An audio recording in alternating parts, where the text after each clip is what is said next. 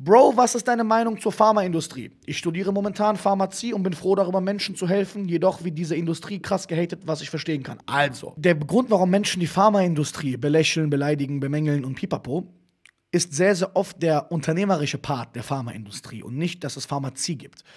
Sehr viele Menschen, auch ich gehöre dazu, finden alternative Heilmethoden oder allgemein gesundheitliche, ganzheitliche Methoden sehr wichtig und eigentlich besser, okay, klar.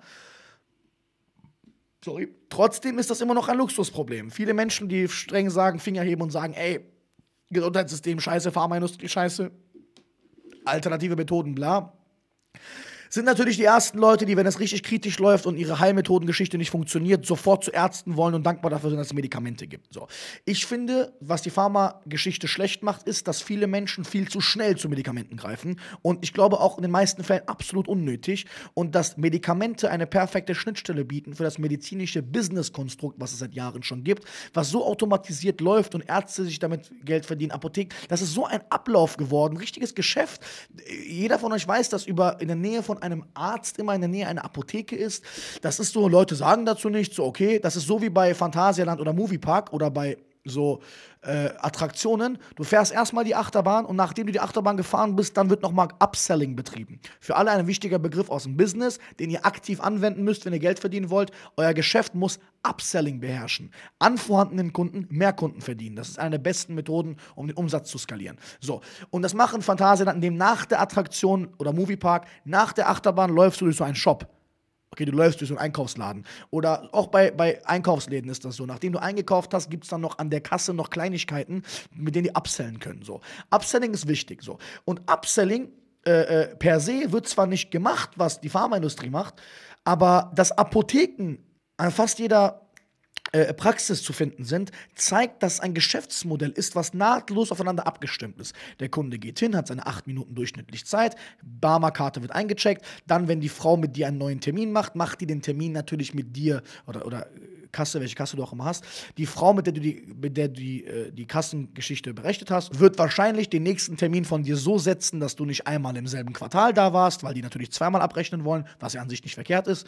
Dann sitzt du dort, kommst irgendwann mal dran, hast, der Typ guckt dich zwei Sekunden an, was meistens zu wenig ist, um zu wissen, was du brauchst, gibt dir dann ein Medikament, meistens das von, der, von dem Partner von denen. Also oft ist das so, dass du mit ein und denselben Beschwerden bei einem anderen Arzt andere Medikamente angeboten bekommen hast. Das ist auch oft für die Marge wiederum einen Unterschied macht. Dann nimmst du das Rezept, der Typ guckt dich nicht mal richtig an dabei, nimmst das Rezept, gehst dann runter zur Apotheke.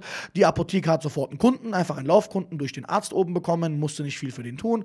Äh, auch wenn jetzt die Welt damit nicht verdient, darum geht es mir nicht so. Das ist das, was sehr viele Leute an der Pharmaindustrie in groß gerechnet bemängeln, weil wenn du das jetzt hochrechnest darauf, dass es sehr, sehr viele reiche Menschen gibt, die aus anderen Hintergründen Geld investieren in die Pharmaindustrie, Statistiken fälschen oder gewisse Produkte wollen, dass die an den Mann kommen, obwohl es bessere Produkte gibt. Ab dann fängt für mich Pharmaindustrie an, gefährlich zu werden oder ein Thema zu werden, über das man diskutieren könnte, weil ich mir denke, ey, ich möchte nicht das Medikament dann vorgeschlagen kriegen, weil es mir ja sowieso verkauft wird durch das Konzept. Ich will nicht das Medikament kriegen, von dem ich keine Ahnung habe, ob es das Richtige ist. Ich will, dass das beste, gültigste, wenigsten mir Schaden bringende Produkt oder Medikament nur wenn es wirklich benötigt wird, vorgeschlagen wird. Leider ist das aber oft nicht der Fall. Viele Menschen haben zum Beispiel Schulterschmerzen, Rückenschmerzen, Beinschmerzen. Es liegt aber zum Beispiel an der Muskulatur und an Dehnungsübungen.